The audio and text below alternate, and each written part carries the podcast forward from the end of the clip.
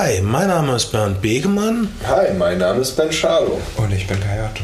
Zusammen sind wir die Flimmerfreunde. Und ihr, aus irgendeinem Grund, aus irgendeiner verrückten Verzerrung des Raum-Zeit-Kontinuums heraus, seid unsere Hörer. Das macht uns glücklich, aber uns ist klar, dass dieses Glück, nun ja, wie alles Glück auf der Welt, kurz sein kann, wenn wir nicht abliefern. Ja, aber, aber der Punkt ist, mh, wir bemühen uns einfach gerade eine Regelmäßigkeit reinzubekommen. Auch vielleicht. Aber das um passt auf nicht das zu Risiko- unserem Lebensstil. Sprechen wir es das doch aus. Dass wir, dass, wir, dass wir es nicht geschafft haben, ein Thema vernünftig Doch, aufzubereiten. und unser. Thema heute, deutsches Genre heute. Wohin? Ja, Mann, das ist sehr griffig. Nicht wahr? Ich habe auch sekundenlang darüber nachgedacht. Ähm, wir sprechen ähm, über die Filme ähm, Lautlos, äh, nein, nicht Lautlos, vielleicht auch. Im Schatten. Äh, Im Schatten, egal, ist das fast dasselbe. Der Räuber. Der Räuber. Ähm, Rambock, Berlin Undead, Hell und die Fernsehserie Ja, Im Angesicht des Verbrechens. Im Angesicht des Und wir Verbrechens. sprechen auch Und bisschen über alles, was uns einfällt. Für mich auch Genau. Tatortkrimis oder meine Güte, irgendwelche spackigen Sachen, wo wir das Gefühl haben, dass sogar ihr mitreden könnt, obwohl es euch nicht interessiert, habt ihr die vegetative Erfahrung eines Tatortkrimis bestimmt schon gemacht. Ich habe v- Vielleicht geht ihr auf irgendwelche Hipster-Kneipen, Tatort-Guck-Events und guckt gar nicht richtig hin. Äh, Ich gucke einen Tatort mit anderen Leuten zusammen. Das ist so richtig toll langweilig. Wie damals zu Hause. Ihr hättet nicht von zu Hause weggehen müssen, um unsere wunderschönen Metropolen zu überfluten mit eurem Langeweile-Kult. Das ist meine Meinung. Ich bin auch nicht der weltgrößte Tatort-Fan. Ich habe letzte Woche, das klingt, nee, vorletzte Woche, habe Klingt nicht gut. in Berlin gedreht. Das klingt wirklich nicht gut. Und ähm, vis-à-vis wurde ein, ein, ein, wird ein Format gedreht namens Berlin bei Tag und bei Nacht, was ein Privatfernsehformat ist. Und es gibt ja die Leute, die sagen, "Mm, das Fernsehen hat die Intelligenz des Landes schon lange zurückgelassen und die Intelligenz saugt ihre Serien aus dem Netz und guckt irgendwie on demand und in den Mediatheken. Auf jeden Fall ähm, wird es mit geringem Aufwand wie eine Nachrichtensendung Habe ich gesehen, Berlin Tag und Nacht. Wieso heißt es nicht Prolls in Berlin? Prolls in Berlin, die so prollig sind, dass Prolls auf sie herabblicken können. Wieso Und- heißt es nicht so? Und das, das, das Bemerkenswerte ist, dass es, also, ähm, das wird halt in einem Haus gedreht, so unspektakulär in einem Hinterhof, äh, Nähe des, in der Nähe des Schlesischen Tores. Und es gibt zwei Gruppen von Fans. Die eine Gruppe von Fans kommt an und möchte Autogramme von ihren Stars. Deswegen Echt? hat RTL 2 Securities engagiert, die den Hof ein bisschen sauber halten. Also es wird wirklich. Wow. Und die andere Gruppe von, von Fans, von, von den Nachbarn liebevoll als der IQ-Club bezeichnet, äh, kommt, weil sie denken, dass die Leute da wohnen. Also sie denken, das, was sie bei Berlin, in Berlin bei Tag und bei Nacht sehen, wäre rein dokumentarisch und die würden da wohnen und sie können da mal vorbeikommen und mit Ja, abhängen. und du hast das erlebt und enthüllt und äh, wow, also ähm, wer, wer sagt eigentlich, dass wir von den Flimmer-Freunden immer nur Desinformation liefern? Ich würde sagen, du hast jetzt Namen genannt, du hast äh, die dunklen Stellen beleuchtet, du hast die Komplotte aufgedeckt. Reality-Shows auf RTL 2 sind gar nicht so sehr Realität, wie ihr da draußen glauben möchtet. Danke, Kai. Ähm, nun, die Sache ist, das deutsche Genre war lange Jahre hm, in einem zwiespältigen Zustand. Über die, das deutsche Genre-Kino der 50er Jahre wurde allgemein gesagt, äh, ein schönes Zitat ist mir in Erinnerung geblieben, also die Zeitalter der Heimatfilme und der Schlagerfilme äh, und der etwas seichteren Krimis. Äh, jemand hat mal gesagt über das deutsche Kino der 50er Jahre, das deutsche Kino der 50er Jahre war vor allen Dingen damit beschäftigt, dem Publikum etwas Gutes zu tun. Ähm, Und in vielen dieser Filme, also dieser Heimatfilme, ist dann auch die Blut- und Bodenideologie der NS-Zeit ziemlich ungebrochen weiterentwickelt. Manchmal worden. nicht nur, also ich, ich, ich sehe manchmal diese Heimatfilme, das hat auch viel Subtext. Du hast bei diesen Bergbauernfilmen, du hast immer den jungen Bauern, der irgendwie rauskriegt, dass der Altbauer irgendeine gemeine linke Sache abgezogen hat, um an Weideland zu kommen oder irgend sowas. Das ist, äh, das ist praktisch der Konflikt der Nazi-Zeit. Was hast du nur damals getan, Vater? Was hast du dabei gedacht?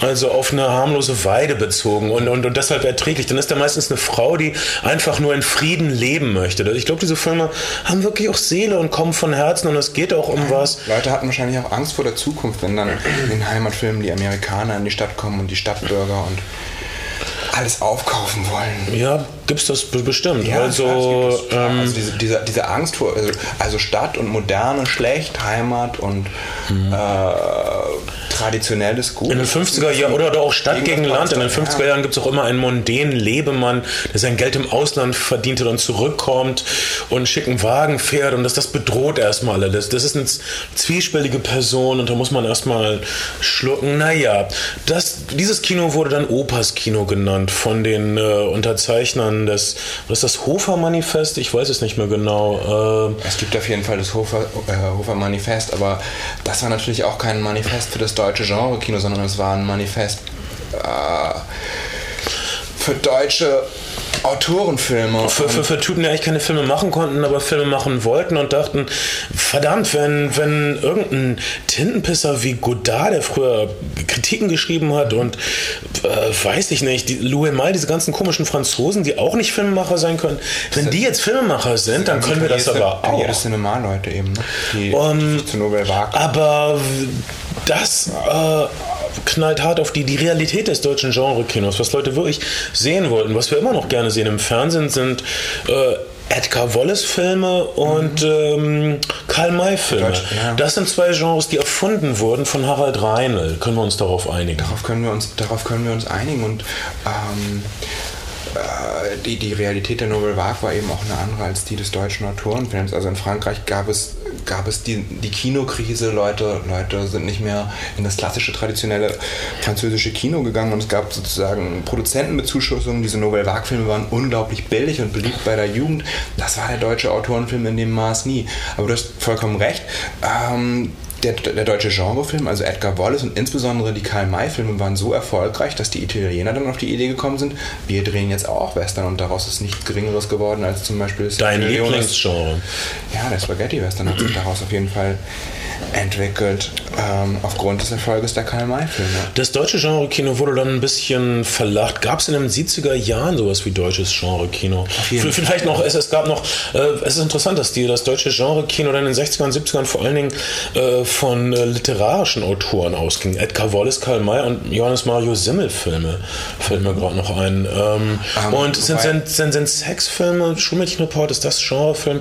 Ja, aber nicht die Art von Genrefilm, also, die wir hier besprechen wollen wollen. Also man muss ja irgendwie, ich glaube, man kann, kann auch eher als von einem deutschen Genre-Kino in den 60ern und auch in den 70ern noch sehr stark von einem europäischen Genre-Kino sprechen. Denn es sind ja ganz, ganz oft europäische Co-Produktionen. Also du hast immer Kinski, genau. Du hast, du hast immer einen Kinski äh, zum Beispiel nochmal drin ähm, oder auch ein Fassbinder-Schauspieler wie Harry Bär, der, der in einem italienischen Fernando Di Leo-Film mitspielt. Das heißt, es, sind, es fließt Geld aus, aus verschiedenen europäischen mhm. Ländern in eine Co-Produktion und es wird eben so finanziert, dass du aus jedem Land ein, ein, prominentes Gesicht hast, was heißt, was hilft, den Film auch dann lokal zu vermarkten. Ja, wenn ich also recht überlege, sowas wie äh, die Edgar Wallace oder Winnetou-Filme gab es in den 70er Jahren nicht mehr. Das, das wurde dann ein bisschen verachtet. Also du musstest äh, schon eine sozialkritische Aussage in deinem Film haben, sonst warst du ein Arschloch oder so. Ja, oder, also, oder einer von den Schweinen. Oder ja du spieltest deren ihr Spiel mit, wenn du einen Film machtest, wo schöne Menschen schöne Dinge tun oder wo es irgendwie spannend ist oder so.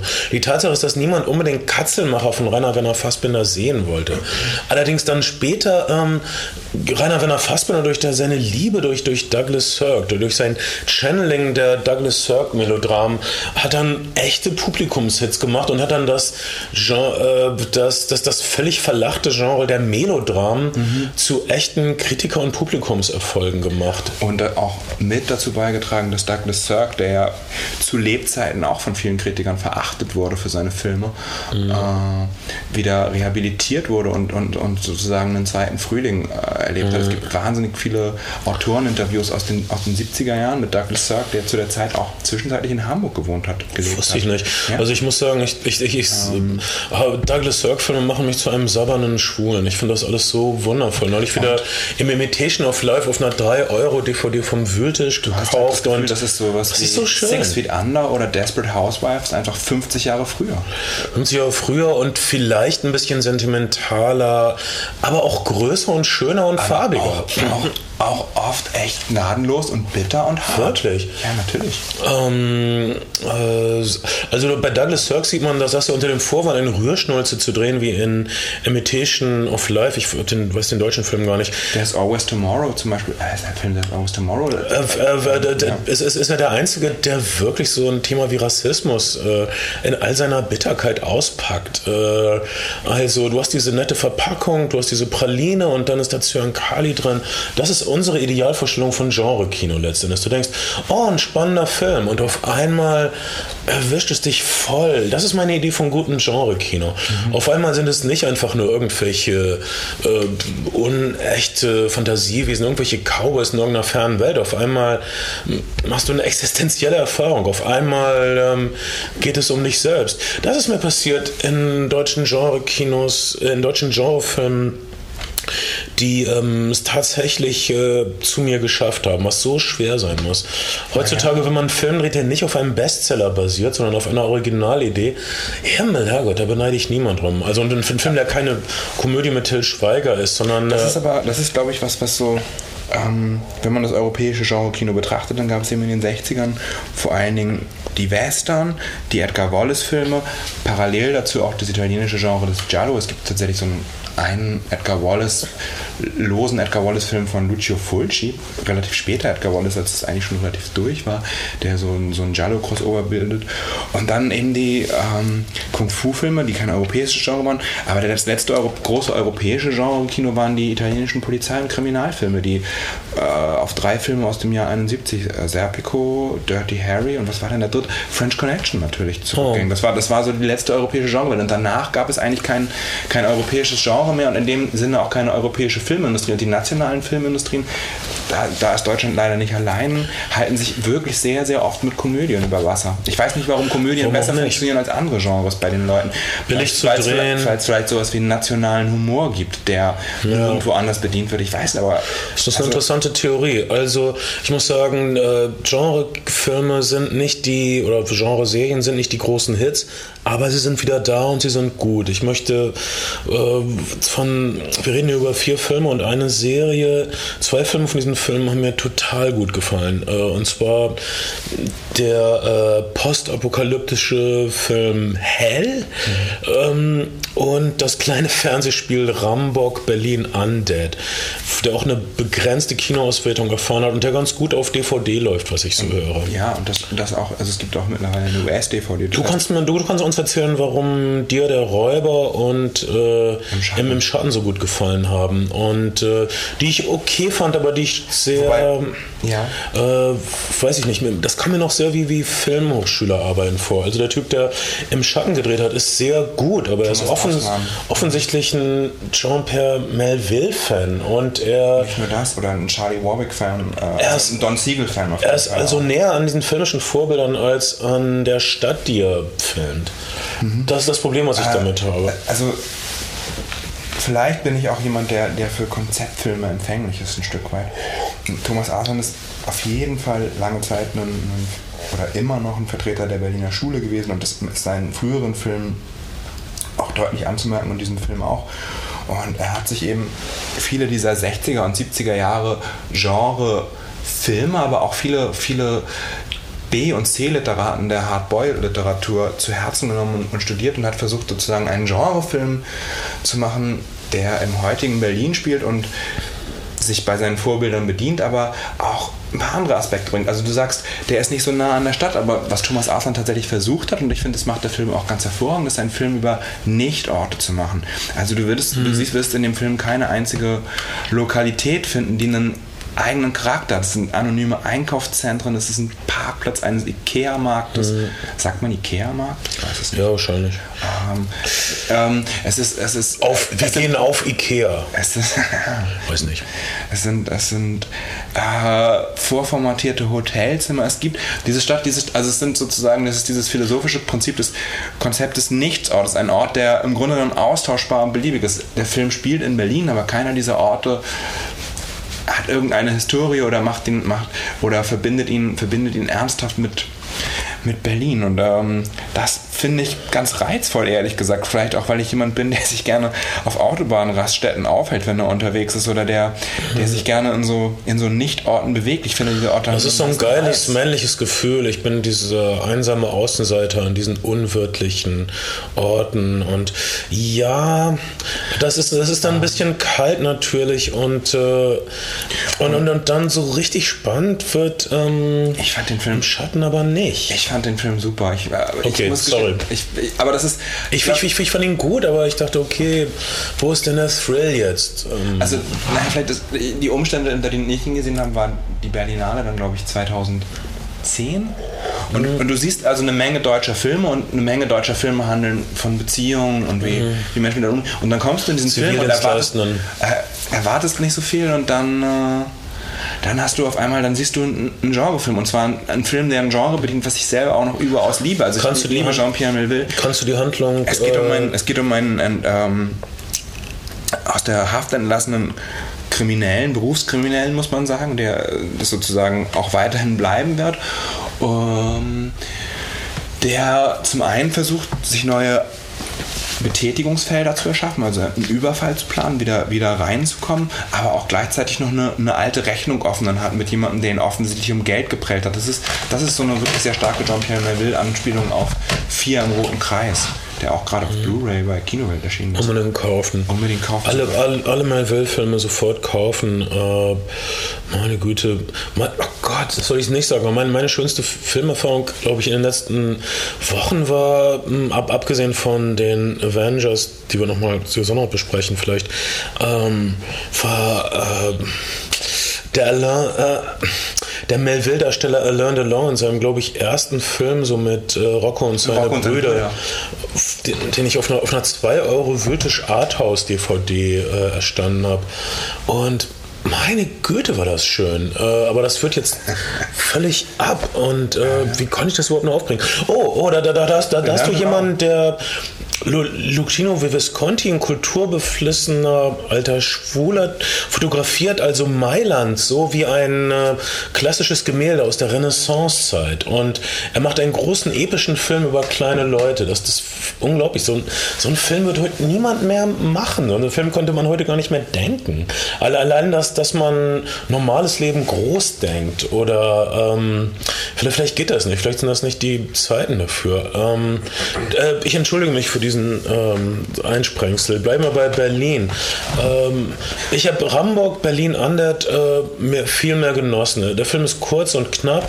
Er ist eine deutsche Zombie-Komödie. Äh, das Problem, das Film, viele Filmschüler, äh, Filmstudenten oft haben, sie, sie wollen dann die Filme nochmal so machen. Sie übernehmen auch die Einstellung und die Philosophien Na, der das- Helden das aus ihrer, das, ihrer das tut Vorbilder. Thomas. Also der, der, Film, der, fun der Film funktioniert nicht nur als, als, als, als Genrekonstrukt oder als, als, als Meditation über Genre, sondern der Film funktioniert auch wirklich als, als harte Genrearbeit, finde ich. Man hat immer das Gefühl, da, das war das, das einzige Problem eigentlich fast, das ich mit dem Film hatte, dass die deutsche Sprache für, für Genre-Dialoge manchmal nicht so viel hergibt oder dass es auf jeden Fall schwer ist, eine Sprache zu finden, bei der man das Gefühl hat, sie, sie versprüht sowas wie eine Authentizität, sie, sie, sie ähm, ist nicht so artifiziell. In amerikanischen Genrefilmen hast du nie das, hast du seltener das Gefühl, dass Sprache artifiziell ist. Vielleicht liegt es daran, dass mir die Sprache fremder ist oder so. Ich, ich finde, Sprache muss Ähm, schön artifiziell Äh, sein und irgendwie das, von das hat mich bisweilen ein bisschen Ja. daran gestört. Aber auch nur ein bisschen. Du hast diese der Kunstlosigkeit der Berlin, in- in- gerade die, die Kunstlosigkeit der Berliner Schulesprache finde ich ein Irrweg. Leute sollten lernen, schöner zu schreiben. Und also niemand spricht so schmucklos wie die Leute in Mhm. Halbe Treppe. Äh, bestimmt ist es ein toller Film und so weiter, aber das echte Leben ist nicht so dröge. Menschen machen es sich schön. Menschen haben ein bisschen Spaß. Ähm, aber ich will jetzt nicht die Berliner Schule generell das nicht. Ich sage nur, dass äh, die Verachtung von guter Sprache, die damit einhergeht, ist äh, nicht äh, hinzunehmen. Ich meine, Rocco und seine Brüder, es handelt von Dreckfressern, die komplett ungebildet sind, die aus dem italienischen Süden nach Mailand kommen. Dort wird trotzdem schön geredet. Leute benutzen zwar keine Fremdworte, aber sie haben Gedanken, sie haben Träume, sie haben Wünsche, die sie artikulieren. Das, gibt, das machen Menschen. Und die Berliner Schule vergisst das immer wieder. Ähm, okay, ich, ich sage nicht, dass so ein Film wie äh, Im Schatten der richtige Platz dafür wäre. Ich, ich, ich, ich würde jetzt, Entschuldigung, ich, ich würde jetzt gerne von Berlin an, der äh, Ramburg Berlin äh, reden. Dieser Film geht handelt von einem äh, Österreicher, der nach Berlin kommt, was schon mal total lustig ist. Dieser Österreicher, was auch irgendwie total lustig ist, will seiner Freundin, die telefonisch oder so mit ihm Schluss gemacht hat, ihren Wohnungsschlüssel aus Wien zurückgeben, mit dem Hintergedanken, sie zurückzugewinnen. Das wissen wir, weil er, er hat seine Wiedergewinnungsrede mit dem Taxifahrer geübt. Äh, das Problem ist nur, seine Freundin ist eine ein Zombie geworden, wie die Hälfte ihres Hinterhofes. Äh, eine unbekannte Epidemie erreicht diesen Hinterhofblock. Und dort bleiben wir auch ziemlich lange Zeit, aber es wird uns nicht langweilig, denn wir, ähm, wo, wenn die Hausflure mit Zombies verseucht sind, bahnen uns den Weg durch dieses Gebäude durch Decken und durch Wände. Und äh, dieser Film ist so deutsch, es gibt keine Schrotflinten, es, es gibt keine Maschinenpistolen, es gibt keine markigen Typen, die mit Macheten den Weg durchs Treppenhaus bahnen. Mhm. Es gibt im Gegenteil äh, mitteleuropäisches Gutmenschentum. Du kannst den doch nicht einfach erschlagen. Wobei, das wobei ist doch immer noch ein Mensch. Wobei die Berlin äh, Undead äh, Macher immer äh, darauf, darauf Wert legen, dass es sich eigentlich nicht um einen Zombie-Film handelt, sondern dass es sich um, um das Untergenre des Epidemiefilms handelt. Ja, mir egal. Geschenkt. Äh, unterm Strich sind das Typen, die einen nicht beißen dürfen. ja. Ich bitte dich. Also, ähm, mir gefällt das sehr. Also, und, und zwar deshalb, weil du ein Beispiel hast, ja, es ist, dieses Genre ist nicht unbedingt erfunden worden in Deutschland, aber es ist überzeugend jetzt verwurzelt. In diesem Hintergrund, in der Art zu, zu reden. Wir fühlen auch mit dem Helden Helden. Er ist ein hässlicher Typ, der, er ist nicht der Klügste, er ist wirklich nicht schön, aber er ist wirklich besessen von dieser Frau, er ist besessen von seiner Mission, sie zurückzukriegen. Er, er nimmt überhaupt nicht wahr, dass, was um ihn herum passiert, weil er so in diese Frau verliebt ist. Dann sorgt er sich wirklich um diese Frau, die wir gar nicht gesehen haben.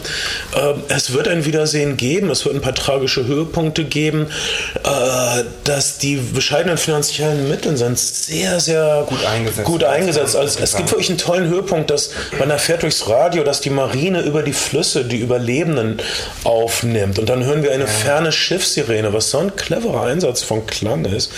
Ähm und man wundert sich, dass das, dass das äh, kleine Fernsehspiel beim ZDF, was immer schon ein Experimentierformat für junge Filmemacher war, eine, eine quasi Genrearbeit durchgewunken hat.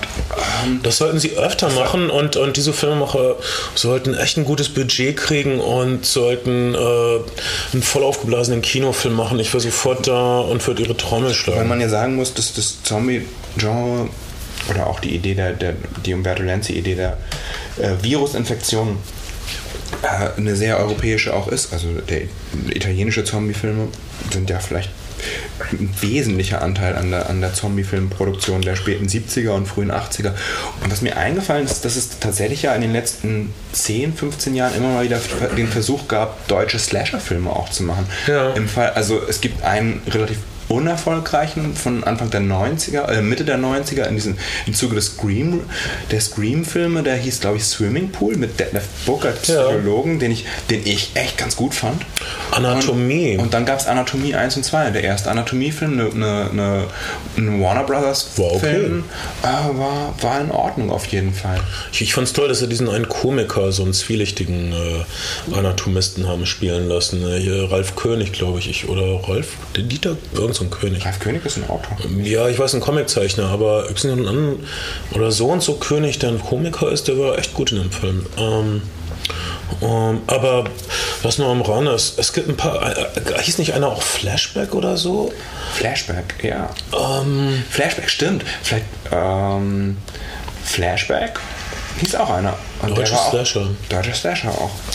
Ähm, ja, aber das war dann halt so, aber vielleicht, es, es, es, es, es, es, es Swimmingpool und Flashback. Swimmingpool und Flashback, äh, ich glaube, ich weiß aber, welche du meinst. Äh, wir sind aber wieder so ein, oh, wir machen Scream nochmal, aber mhm.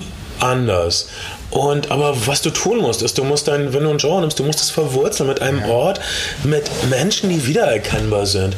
Und das Tolle an Berlin Under ist, du siehst, ähm, das ist wirklich in Berlin und das sind wirklich Berliner in dieser Nachbarschaft. Und die werden konfrontiert mit dieser komischen Krankheit, die sie nicht verstehen und äh, die bauen dann Fluchtwagen aus Einkaufswagen, aus, aus Aldi Einkaufswagen und so. Ähm, das ist smart, das, das ist billig und klug gedacht. Ähm, und wenn man Genrefilme dreht, dann so. Oder äh, wie der Film Hell. Hell ist oberflächlich ein ähm, postapokalyptischer Film, wo eigentlich ist es ein Hinterwäldler-Horror. Und äh, Hinterwäldler-Horror im amerikanischen Film, das wissen ja, das sind diese Typen, die Schrotflinten haben, die Barbecues machen mit echtem Menschenfleisch. Aber der deutsche Hinterwäldler-Horror, das sind verstockte Bayern, die in irgendwelchen Tälern leben und die Kruzifixe über ihrem schweigenden Abendessen haben und wo so viele schlimme Sachen in der Familiengeschichte passiert sind, dass man gar nicht erst nachfragt.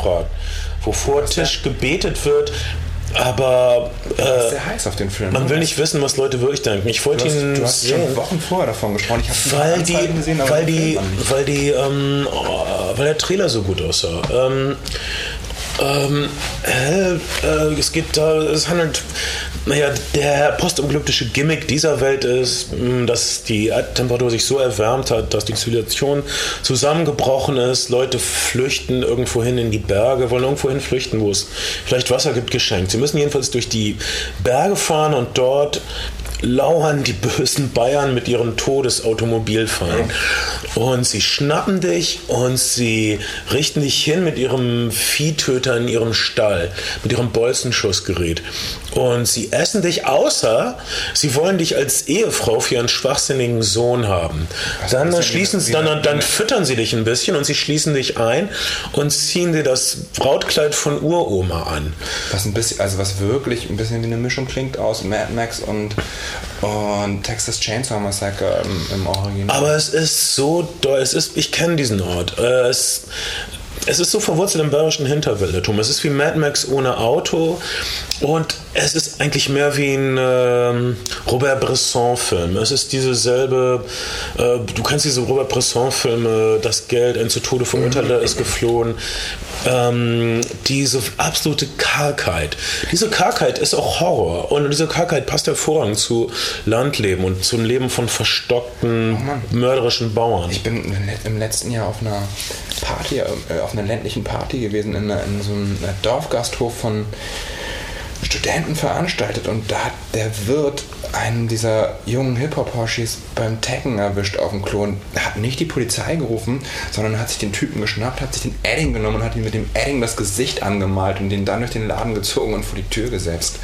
Das war wirklich Provinzjustiz. Ja, aber wie willst du es den jungen Leuten denn sonst klar machen? Ich, äh, ich würde ja gerne mal seine Seite sehen. Ähm, kann ich es nicht sagen. Das, das ist relativ äh, mild verglichen mit dem, was äh, Leuten in dem Film Hell, Hell passiert, ohne dass sie irgendwas getaggt haben. Und ähm, dann muss man sagen, die, die Gewalt ist dort nicht sehr spektakulär. Die, die Helligkeit ist natürlich sehr spektakulär eingefangen. Ja, der Film ist äh, zwar ein Farbfilm, aber er hat dann diese wirklich schwarz-weißen Stellen. Also und Teil und die spannenden Momente sind wirklich spannend, wenn also Leute sich anschleichen, um ihr Auto zurückzuklauen oder äh, generell, wenn Leute versuchen irgendwo wegzukommen, wenn Leute versuchen an irgendwas ranzukommen, die, äh, dann gibt es eine spektakuläre Flucht und so weiter.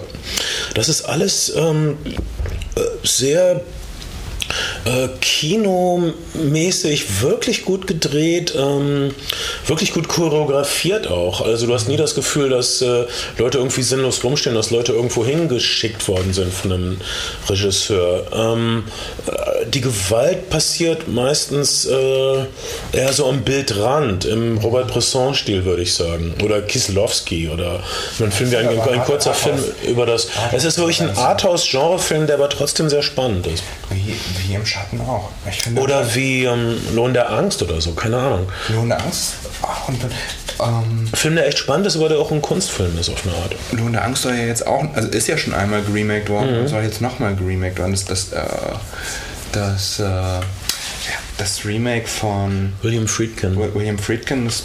The Stalker, es, ist, es ist ja im Augenblick irgendwie ja. so ein, in so einem Rechte-Limbo. Ne? ja. Man, man, man weiß gar nicht, wer den Film überhaupt noch hat oder es, es gibt keine richtig tolle Kopie mehr davon Nee, oder sowas. praktisch, ich habe ich hab eine DVD von dem Film und es ist eine, eine, eine 4 zu 3 Kopie. Also es ist Oh. einfach eine, aber es ist eine okaye Abtastung und ähm, es gibt jetzt wohl irgendwie einen Laserdisc-Grip, auch so ein obskures Format. Ich möchte wirklich aber nochmal ein Plädoyer für den Film im Schatten, den ich für den Ja. Wirklich besten deutschen Genrefilm der letzten zehn Jahre halte. Ich finde ihn gut. Den, ja, du findest ihn gut, aber, aber er hat dein Herz nicht berührt. Soll er ja vielleicht er auch nicht. nicht. Mich hat er wirklich gekriegt und das von der ersten Einstellung an.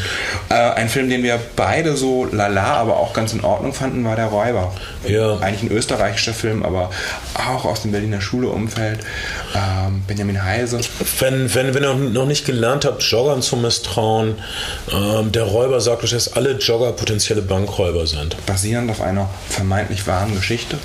Ähm, handelt von einem Marathonläufer, der seine Läuferskills dafür nutzt, mit einer Gummimaske Banken auszurauben Mhm. und das Geld unter seinem Bett zu horten. Ganz Und ähm, im Grunde geht es auch darum, dass dieser. Ich, das Problem ist, du lernst ihn nicht wirklich kennen. Es ist irgendwie auch, es soll so eine Charakterstudie sein. Du sollst diesen, dieser Typ hortet das Geld. Er macht eigentlich nicht so viele tolle Sachen damit und so. Er, er lebt fürs Laufen und Ausrauben und Horten. Und darüber hinaus, ich habe nicht so viel mitgekriegt. Also eine ich hätte gern ein bisschen mehr Fleisch auf den Rippen gehabt von diesem Es gibt Film. eine Liebesgeschichte mit, Ja. seiner, mit seiner Mitbewohnerin, die ihn dann irgendwie mehr oder minder entdeckt. Es gibt eine Geschichte, er wird, er, er wird geschnappt. Äh, es, es gibt so einen, einen Subplot mit seinem Bewährungshelfer, kommt wieder raus, hat den Bewährungshelfer die ganze Zeit äh, an den Haken, macht aber genauso weiter, wie er eigentlich angefangen hat, bevor er ins Gefängnis gekommen ist. Und ähm, naja, das, das geht nicht den ganzen Film gut äh, durch, gut wie man sich dann auch vorstellen kann. Irgendwann macht die Frau Probleme, macht sein Bewährungshelfer Probleme und macht eine Menge Polizeiprobleme. Ähm, das, ist, das ist ein ganz, ganz sehenswerter Film, den man, den man so aus Deutschland nicht unbedingt erwartet, aber hat mich jetzt nicht so geflasht. Interessanterweise hat der Regisseur des Films ein, er ist Mitherausgeber einer Filmzeitschrift namens Revolver, die so zu den relevanteren deutschen Filmzeitschriften gehört. Und da gab es einen, einen Mailwechsel zwischen, ich glaube, Christian Petzold, ähm, ihm und ähm, Dominik Graf, der, der, der, den, der den Berliner Schule-Leuten vorgeworfen hat, blutlos zu sein. Und Was ich ihnen auch vorwerfen tote, würde. Tote, tote Filme, tote Filme äh, zu machen, die niemanden interessieren und die echte Stinker sind und die, die alles vermissen lassen, was gute Genrearbeiten machen. Äh, das- das kann man nicht- daraus, ja, daraus ist letztes Jahr gemein. dieses sehr spannende Filmprojekt Drei Leben geworden, was ich mit Ja. fürs, fürs Beste gehalten habe. Erzähl uns von, von Drei Leben. Drei Leben wurden international beachtet und es war wirklich ein einzigartiges Konzept, wahrscheinlich auch mutig gemacht durch solche Shows wie F- äh, 24 oder so oder Sachen, die in Echtzeit ablaufen, Also, Sachen, die aus verschiedenen Perspektiven ablaufen. Drei Leben hat eigentlich nur einen Ort, von dem es eine grobe Geografie gibt, äh, als gemeinsamen Nenner für drei Filme. Dieser Ort heißt Drei Leben. In diesem Ort ist ein äh, entflohener Straftäter unterwegs, der noch nicht nachgewiesen, aber wahrscheinlich ein Vergewaltiger ist. Und um diese Prämisse herum bauen drei Regisseure drei Geschichten, die ganz, ganz kurze Überschneidungspunkte haben, aber es gar nicht darauf anlegen, sozusagen den anderen Film jeweils zu ergänzen, sondern die drei Filmemacher haben sich überlegt, wir nehmen dieses Szenario, diese Kulisse und gucken, welche, welche Kulisse wir, oder welche Geschichte wir in diesem Szenario und in dieser Kulisse ansiedeln würden. Und das ist im, im Fall von Christian Petzold ein wirklich sehr magischer Film, eine Liebesgeschichte zwischen einer Krankenschwester, äh, zwischen, einer, zwischen einer, einem Aussiedlermädchen und einem, einem Krankenpfleger, der da Zivildienst macht und sich ein bisschen auch entscheiden muss zwischen der Tochter des Chefarztes und diesem Mädchen. Und dieses Mädchen begegnet aber unglücklicherweise eben auch diesem entflohenen Straftäter. Das Im Fall von Dominik Graf ist es eine, ist es eine äh, Dreiecks-Liebesgeschichte auf gerne ist. Alle müssen auch irgendwann mal nackt sein. Echt mag er das. Und, und, ich meine, ähm, irgendwie, man merkt, wenn, du, wenn du ein Regisseur von einem großen Spielfilm mit attraktiven Darstellern wärst, dann wirst du die doch auch dazu bringen, sich auszuziehen. Oder wieso wird man sonst Regisseur? Also das sehe ich nicht ein. ja. Wollte ich nicht unterbrechen. Deswegen steht Foxy Lady auch immer noch in deiner ewigen Top 10 ziemlich weit oben. Ähm, Ja, aber ich bin ja ein Rassist und als ich dann rausbekommen habe, dass Theresa Orlowski Polin ist, dann tut mir leid. dass, sie, dass sie sich nicht selbst in diesen Film gesprochen hat. Ja, ich war, ich war menschlich enttäuscht. aber und, und der dritte Und Film? ähm, der dritte Film, der dritte Film ähm, ist quasi bei der Flucht des Verbrechers dabei. Also du bist die ganze, du schleichst mit ihm durch diesen Wald und durch diese Höhlen und brichst in ein Haus mit ihm ein, wie er sich aus dem Kühlschrank bedient. Kaum, kaum Dialog und sehr, sehr, das ist der sinnlichste Film fast, ne? Ja. Du hast so, es, es geht sehr, sehr viel Geräusche. Wer, wer hat den, wer hat den nochmal gedreht? Äh, Christoph Hochhäusler. Also, okay. Ähm, der Nicht so ein geläufiger Name, aber One to Watch Out. äh, äh, ein, ein Berliner Schulregisseur. Ähm, und, und ich habe die Filme alle hintereinander weg in Berlin im Delphi-Kino gesehen in der Premiere und es war, es war wirklich ein Rausch. Es war das Beste, was ich im letzten Jahr auf der Berlinale gesehen habe. Und im, im Fernsehen ist es dann extrem schlecht gelaufen. Die ARD hat es Mhm. relativ prominent platziert, aber vielleicht nicht gut vermarktet oder vielleicht Leute sind, ich glaube, ich glaube, man, es ich glaube, Leute man muss sich, man der muss sich sein. Publikum auch erziehen. Also ich, Mhm. äh, ähm, Leute, Leute erwarten sowas, glaube ich, einfach nicht mehr im deutschen Fernsehen oder sind nicht, sind nicht bereit dafür. Du, du weißt nicht, du, du, musst, wenn Leute was sehen wollen, dann wollen sie ja auch irgendwie wissen, was sie da verkauft bekommen. Vielleicht, vielleicht hätten sie einen freundlichen Arzt mit einem Hund einbauen sollen, der total nett ist und allen Menschen hilft. Und in Süd Südirland wo er lebt. Alter, Mann, ich bin menschlich enttäuscht, nicht nur von Therese Orlowski, sondern von allen Menschen auf der ganzen Welt immer. Ähm, also, drei Leben, ist der nicht auf DVD rausgekommen oder DVD so? oder Blu-ray, ja. Äh, pff, wenn ich den sehe, mh, sorge ich mir den, glaube ich. Äh, Super. Ich kann das, ich kann das wirklich nur ähm, empfehlen. ich habe nämlich nur anderthalb Filme von drei Leben gesehen im Fernsehen. Ich habe es nämlich verpasst, was doof war. Ja, es, und es gab, gab ja auch diese, diese Möglichkeit, die Filme dann inklusive der Making-ofs eine Zeit lang eine Woche noch in der Mediathek zu sehen, was ich eine wirklich gute Erfindung finde. Aber dann, dann waren sie halt verschwunden und naja, es war so ein. Es gab dann so ein, so ein, so ein, so ein Stapel von Feuilleton-Artikeln, alle, die alle in dieselbe Richtung gingen, nämlich toll, dass es mal jemand probiert hat, toll, dass es mal jemand gewagt hat, sehr bemerkenswertes Experiment und allein für das Experiment muss man die ARD loben und auch die prominente Platzierung, aber die Einschaltquoten waren einfach Wir wissen ja, dass das so nicht geht. Wir Naja, brauchen unseren ähm, Tatortkommissar und der muss auch Saarländisch sprechen und äh, damit seinem Krog durch die Gegend laufen und Weißwein trinken oder so oder irgendwas. Wir brauchen Lokalkolorit. Die Provinz darf nicht so furchtbar sein. Wir haben ja auch schon mal über die ZDF-Polizeiserie äh, gesprochen. Kriminaldauerdienst. Kriminaldauerdienst, die Kriminaldauerdienst die ist über drei Staffeln geschafft hat, wegen, wegen Liebhaberei der, Mhm. seitens der, von Redakteuren und seitens der Kritiker, aber leider nie, nie von den, von den Leuten Mhm. auf der Straße geliebt worden und auch wirklich irgendwann relativ spät am Freitagabend versendet worden. Was, was eine verfluchte Sünde. Ja, nein, Kriminaldauerdienst kann ich verstehen, dass Leute das nicht so gern gucken wollten. Ich hatte selbst. Naja. Kriminaldauerdienst war die schlecht gelaunteste Serie jemals im deutschen Ever, das Fernsehen. stimmt. Und es war, alle hatten immer nur Probleme, alles war immer dauernd furchtbar. Und nochmal, Menschen führen nicht so furchtbare Leben. Alles Und ich glaube, Kriminaldauerdienst, gut, dass du das erwähnst, war praktisch die Vor, äh, so eine Art Vorstudio von Im Angesicht des Verbrechens. Und im Angesicht des Verbrechens, äh, ich finde, greift hier ein paar Spuren auf von Kriminaldauerdienst. Kriminaldauerdienst bei- auf jeden Fall eine wichtige, ein, ein wichtiger Schritt. So, empfinde ich das. Bei Kriminaldauerdienst hatte man immer ein bisschen das Gefühl, ähm, hier hat jemand auf der anderen Seite des Ozeans die, Form schon mal vordefiniert und, und ausprobiert und Kriminaldauerdienst guckt, was es mit der, mit der Form in Deutschland irgendwie anfangen kann und wie diese Form vielleicht sich lokalisieren lässt. Aber es passieren dann so verrückte Sachen in Kriminaldauerdienst, die einfach nicht passieren im deutschen Polizeialltag. Ja. Dass jemand über einen belebten Platz geht und wird dann von einem äh, anonymen Attentäter von, äh, von einem Kirchturm aus oder sowas erschossen auf einem Hochhaus aus. Das sind Sachen, die passieren so nicht. Was ich, was ich ja vom Ding her okay finde, ich muss in deutschen Serien ja nicht nur Sachen sehen, die im deutschen Alltag nicht passieren. Dann dürft, dürfte Rosamunde Pilcher auch keinen Erfolg haben. Ähm, Das ist ja auch woanders platziert. Das ist es platziert Das ist im platz- nirgendwo, nirgendwo Mittelstandsland. Ja. Äh, das ist Rosamund was ist das? Mittelstand träumt vom Leben des gehobenen Mittelstands. Das ist was völlig anderes. Das ist wie Prinzessin Lilifee für deine Eltern. Aber nicht für uns. Wir wollen es irgendwie sel wir wollen es ein unschöner haben. Der- Und Kriminaldauerdienst war aber dann zu unschön, würde ich Kriminal, sagen. Kriminaldauerdienst war wirklich auch einfach schreckenweise öde, fand ich. Aber ähm, Dominik Graf ist wirklich ein Regisseur, der dieses, dieses Mammutprojekt gestemmt hat. Die Produktionsfirma ist während, während des Drehs pleite gegangen.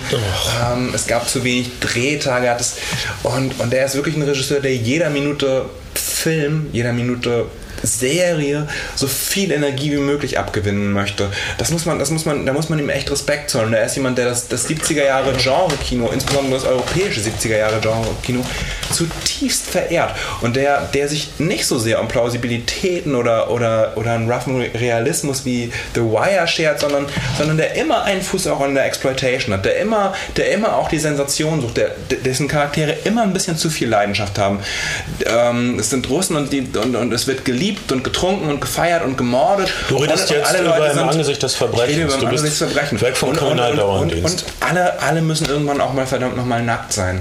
Okay, im Angesicht des Verbrechens äh, hat aber greift eine Grundidee von The Wire auf. Du siehst äh, diese Serie Ja. aus, aus der Perspektive der Polizisten und der Verbrecher. In diesem Fall ist, ist das, sind die Verbrecher, ich hoffe, ich kriege das richtig hin, äh, äh, jüdische Russen, äh, jüdische russische Mafia. Ich, ich wusste nicht direkt, dass es sowas gibt in Berlin, aber hey, da ist bestimmt recherchiert worden.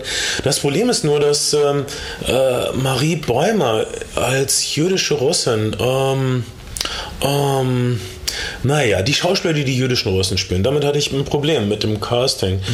Sie ist verheiratet mit so jemandem, ich, der Schauspieler ist mir gerade nicht geläufig, der, den man auch schon in vielen Fernsehserien gesehen hat, der so deutsch ist. Und, und das soll jetzt ein jüdischer, russischer Mafia-Typ sein? Damit, damit hatte ich hatte Probleme mit dem Casting. Okay, ich hatte mit dem Casting nicht so viele Probleme, aber mh, die Prämisse ist eigentlich die, dass es diese, diese Sippe gibt.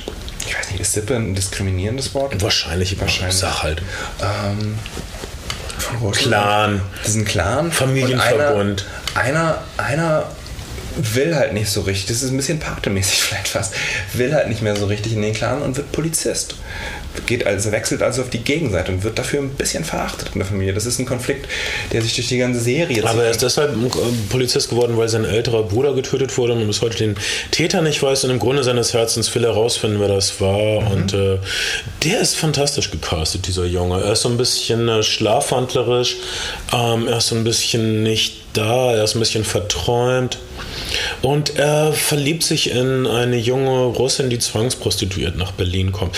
Halb zwangsprostituiert, wie die rekrutiert wird. Und ihre Freundin ist ziemlich gut ge gezeigt. Sie, sie wissen im Grunde, dass die Versprechungen, mit denen sie rausgelockt werden, aus ihrem Dorf nicht so stimmen. Aber sie wollen aber ich glaube, sie haben auch keine Idee davon, was, was es dann bedeutet, in Berlin sich der Prostitution hinzugeben. Also das ist, Ich glaub, die sind weiß Du weißt. Du weißt es und ähm, demnächst erscheint ein Buch drüber. Äh, wie war der Titel noch gleich? Naja. Mm, Also, die sind schon relativ naiv, aber, aber diese Rekrutierungsaktion in Russland ist wirklich hübsch und, und wird wirklich, wirklich, wirklich schön gezeigt. Die ja. Liebesgeschichte ist hübsch. Und dann also, Dominik Graf scheint auch ein Romantiker zu sein. Und Dominik Graf scheint auch der Unbedingt. Auffassung zu sein, wenn da keine verdammte Liebesgeschichte drin ist, ist es kein Film. Und das kann ich nur unterstreichen. Ich äh, wünschte, mehr deutsche Regisseure wären solche unverbesserlichen Romantiker. Und äh, denn äh, wie, wie, wie, wie sich die beiden so finden und aus den Augen verlieren und, und erst nur von weitem sehen und dann aber in den Träumen und den Vorstellungen voneinander auftauchen, ist sehr hübsch. Ähm, ja, es, Unbedingt. Also damit, damit, damit beginnt der Pilot der Serie, dass dieses Mädchen in einem See in Russland baden geht. Das ist wirklich höchst poetisch gefilmt und toll anzusehen. Und Das, also das ist wirklich fein. Dann, ach, das, äh, die Erzählung. Äh, man, man braucht, um in die Serie reinzukommen, am Anfang ist die Serie noch nicht voll da. Was wirklich seltsam ist, dass Leute eingeführt werden mit Voice-Over-Kommentaren, die dann wegfallen. Und die Leute, die wir gerade kennengelernt haben, tauchen dann für sechs, sieben Folgen nicht mehr wirklich auf. Oder, ist oder was sie oft so, denken dass und wenn du- ist uns eigentlich du, wenn egal. Du, wenn du einen Piloten produzierst, ne? Das ist so ein, das ist, halt- ist auch ein, ein Phänomen, was du in nicht-deutschen Serien hast, dass der Pilot aufgrund des zeitlichen Abstands, aufgrund sozusagen der Produktionsprämisse, unter der er entstanden ist, ein bisschen anders ist als der Rest der Serie. Ich hatte auch so am Anfang das Gefühl, okay, da sind diese Cops und da ist noch diese, diese weibliche Cop-Figur und die springen Fallschirm und dann, dann haben sie erstmal einen Dreier unter dem verdammten Fallschirm. Und dann hören wir gelandet sind. davon nicht. Wa- wa- Was ich gut finde und was dann wieder so Dominik Graf, äh, lass uns die Leute doch erstmal Sex haben ist. Ähm, f- okay, bravo Dominik, go do, go do. Um, aber, mh, naja, aber dann, ich hatte das Gefühl, ich, ich sollte jetzt gezwungen werden, die jetzt nett zu finden, aber ich weiß gar nicht genau warum. Dann unser junger Russe, der die Seiten gewechselt hat, hat so einen wirklich down-to-earth Ostdeutschen, der so der bärige Typ ist. Äh, Die haben halt so ein Dreiecksverhältnis mit einer anderen Polizistin. Das ist aber alles nicht so schlimm und so. Das ist so ein bisschen, hey, wir sind Swinger und mal gucken. Und das ist, das ist der Dominik Grafs 70er Jahre Exploitation Spirit. Äh, Frauen, Frauen und Männer, die miteinander schlafen und äh, wenn man halt den Partnerteil teilt, man hat den Partner. Okay, und, und, und dann, gibt es eine Menge Sachen, die wir auch aus, naja, aus Serpico dann. Die Polizei ist natürlich unterwandert. Die russischen Mafiatypen haben äh, Maulwürfe im Polizeipräsidium, geheime Operationen werden verraten. Ähm, schön und gut, diese, die Maulwürfe kommen mir auch nicht so überzeugend vor. Die, die, die, die Sachen, die in Marie Bäumers Ehe passieren, ah, kommen mir auch nicht so richtig überzeugend vor. Also, äh, ich weiß nicht, ist bestimmt, der Film ist bestimmt tief recherchiert worden, aber. Ich weiß gar nicht, ob die, die also diese, die Recherchetiefe in dem Film so tief, also bestimmt ist er ein Stück weit im Real, im, im, im, in dem verwurzelt, was in Berlin vielleicht auch wirklich passiert, aber darüber hinaus ist er einfach ein Stück weit eine, eine, eine Genrefantasie, die sich nicht scheut, sich weit aus dem Fenster zu lehnen und die sich nicht scheut vor Anführungszeichen, Ausführungszeichen, pathetischen Momenten. Ähm, ich habe dem sehr, sehr gern zugesehen und diesem bunten Treiben und, und finde es, fand es einfach gut, dass mal jemand, dass mal jemand was wagt und eine bunte Serie macht und Ja. nicht versucht, eine, eine Ami-Serie zu kopieren, sondern dass jemand einen europäischen Weg immer geht Tempo. und, Und, immer Tempo und immer versucht, immer versucht aus jedem Moment und ist der Moment noch so klein ein Maximum an, an Energie rauszuholen. Die Szenen müssen immer Energie haben. Sei es dadurch, dass Leute irgendwie auf sich aufeinander schießen, sei es dadurch, dass sie sich ausziehen, sei es dadurch, dass sie Alkohol oder Drogen konsumieren. Immer, immer Energie bitte. Ja, und immer zeigen, äh, was die Leute wollen oder dass alle, äh, die, die, im Grunde ist es auch wirklich eine, ist oberflächlich gesehen, ist es halt diese Serie über Verbrechen in Berlin, aber unterschwellig ist es wirklich eine Serie über Liebe und, und Begehren. Alle alle Personen in diesem Film, man kann da wirklich drauf achten, lieben jemanden, begehren jemanden, wollen irgendwas, was sie nicht haben. Der, der, der Gangster sorgt sich um seinen Hund und er liebt seinen Hund so sehr, dass er mit, äh, mit ihm sterben will oder sowas. Glaubt man auf jeden Fall. kurz, Und äh, dann äh, gibt es einen fetten, ekligen Typen, der aber unsere Russin liebt, aber äh, und, und er ist wirklich verrückt nach ihr und so weiter. Alle lieben ja. Aber er irgendwie einander. misshandelt Frauen auch echt. Ja, aber das meint er ja nicht so. das ist ein bisschen eklig. Also, hier ist äh, bei aller, bei allem Tempo, bei aller willkommenen Gewalt, es ist wirklich eine sehr liebevolle Serie. Und, und, und in der Form auch nach wie vor ein Unikat. Ähm, in Berlin im Angesicht des Verbrechens ist, ist, dasselbe, ist dasselbe Schicksal zu, zu, äh, zuteil geworden wie auch drei Leben. Nur halt ein Jahr zuvor. Es ist, es ist als Marathon auf der Berlinale gelaufen und alle haben gesagt, auch die internationale Kritik tatsächlich, es ist das Beste, was sie auf dem, auf dem Festival gesehen haben in dem Jahr. Und, und es wäre Wow. wär eine wirkliche Entdeckung für, für nicht nur TV-Serien, sondern auch für deutschen Film. Was dann passiert ist, man weiß es nicht richtig. Dann ist der Okay, Film, dann ist der Film erst können, können, können wir sagen, die Filme sind da, aber das Publikum nicht. Können wir sagen, die deutsche Öffentlichkeit ist einfach nicht erzogen? Können wir sagen, Ja, die deutsche ist so. Öffentlichkeit sind ein Haufen ignoranter RTL 2-Gucker? Können wir sagen, die deutsche Öffentlichkeit ist die Filme, die für sie gemacht werden, nicht wert? Können wir das sagen? Ist das volksfeindlich? Äh, Ist das Volksverhetzung am Ende? Ich weiß es nicht.